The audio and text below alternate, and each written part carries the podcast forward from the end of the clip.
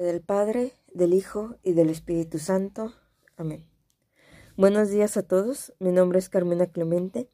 Soy discípula de la familia Verbundey en Monterrey y con mucho gusto les comparto las palabras de vida que el Señor me regalaba en mi oración del Santo Evangelio según San Lucas, capítulo 1, versículos del 26 al 38. En aquel tiempo, el ángel Gabriel fue enviado por Dios a una ciudad de Galilea llamada Nazaret a una virgen desposada con un varón de la estirpe de David llamado José. La virgen se llamaba María. Entró el ángel a donde ella estaba y le dijo, Alégrate, llena de gracia, el Señor está contigo. Al oír estas palabras, ella se preocupó mucho y se preguntaba qué querría decir semejante saludo. El ángel le dijo, No temas, María, porque has hallado la gracia ante Dios.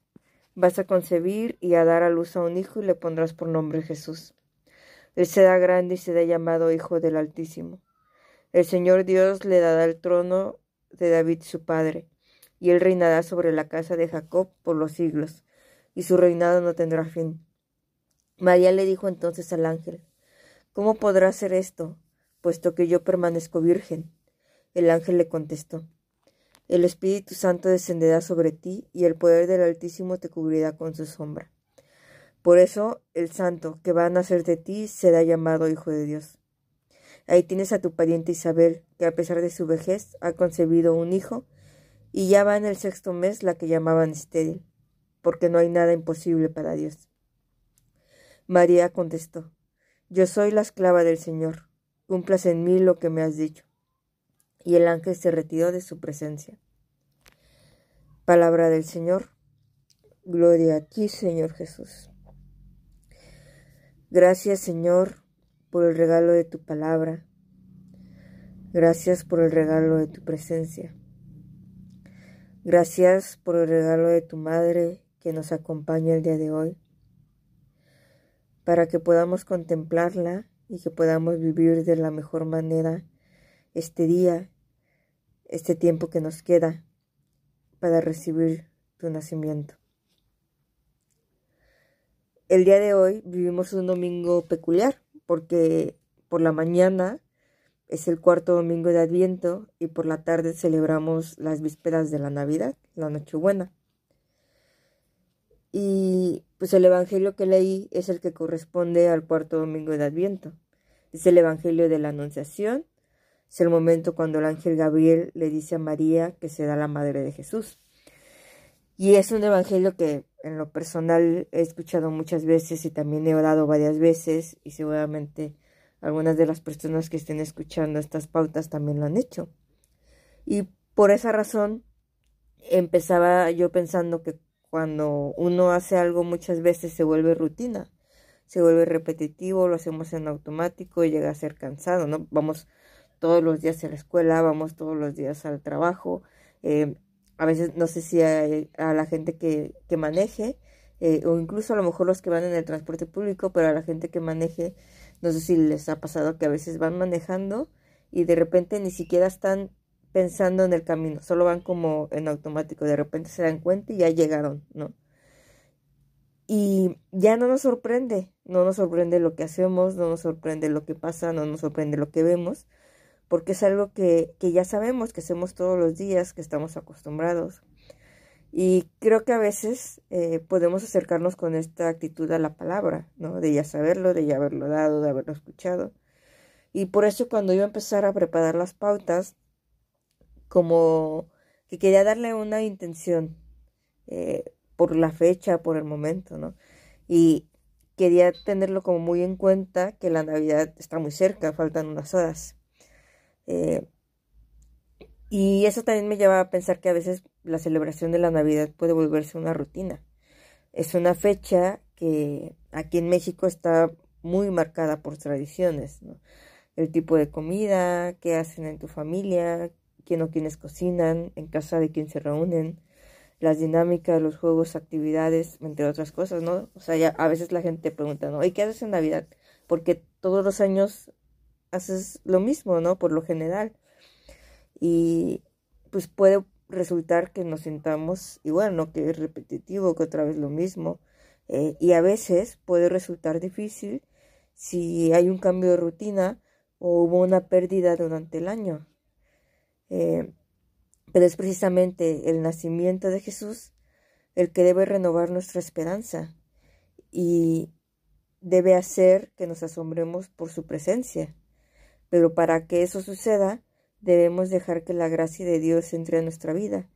Y entonces, cuando Dios irrumpe, eh, lo ordinario y lo rutinario lo podemos vivir con una alegría renovada, con la alegría del nacimiento de Jesús. María no era una joven especial a los ojos del pueblo de Israel. Nazaret era un pueblo pequeño. El día que el ángel se presentó a María era un día como cualquier otro y ella estaba viviendo su día como lo hacía normalmente. El Evangelio dice que el ángel llegó a donde estaba ella, o sea, en, su espacio, en su lugar, en su rutina, ¿no? Y es ahí, en lo ordinario, donde Dios irrumpe y transforma eso que era ordinario en algo extraordinario, en un acontecimiento que marca la historia. Y a veces pensamos que lo extraordinario debe verse así, que lo extraordinario son grandes cosas, escuchar la voz de Dios, tener visiones, recibir milagros, ¿no? Que lo extraordinario en nuestra rutina, o sea, que algo pase, ¿no? Eh, pues, no sé, que, algo tanto bueno como malo pase, es extraordinario, ¿no? Que, que algo suceda diferente a lo que estamos acostumbrados. Cuando lo extraordinario de lo que nos habla aquí o lo extraordinario de la intención de la Navidad es dejar que Dios se haga presente en nuestra vida, es abrirle las puertas de nuestro corazón para que Él pueda actuar, es la disposición que tenemos para recibir su gracia y que esto que vivimos constantemente cada año, pues sea algo extraordinario, diferente. Eh, si alguna vez han asistido a la misa de Nochebuena, han visto que en medio de la liturgia, o parte de la liturgia, es que se presenta al niño para acostarlo en el pesebre. Y habrá parroquias donde el niño Dios es grande. Pero en la capilla cerca de mi casa tienen un niño Dios pequeño, chiquito, que apenas si se ve cuando el sacerdote lo levanta y lo lleva a acostar. Y a mí me gusta mucho contemplarlo porque pues no es el tamaño de, de la figura de lo que depende como la Navidad o el significado o lo solemne del momento, ¿no? Eh, porque aunque es pequeño, lo que se vive en el corazón, lo que se siente, es su presencia lo que lo llena, ¿no? Es independientemente del tamaño de, la figura o si está bien hecho o está mal hecho, no sé, o, si tiene algunos detalles, ¿no? Sino es su presencia o es el acontecimiento en sí lo que llena el corazón.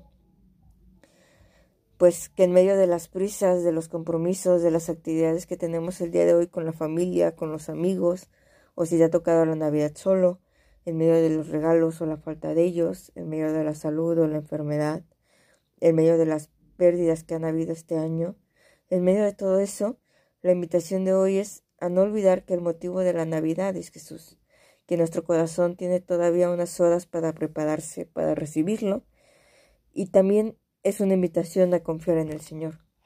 Así como el ángel anuncia a María que va a ser madre de Dios, y ella con libertad acepta y da su sí. Así en este domingo y en esta Nochebuena, el Señor se acerca a nuestra vida para anunciarnos la buena noticia de su nacimiento, que trae luz y esperanza, y que quiere quedarse en nuestro corazón. Nos invita a creer en Él, a confiar en sus promesas y su voluntad. Que como María digamos sí, hágase en mí tu voluntad. Palabras que nos invitan a confiar y creer que para Dios no hay imposible.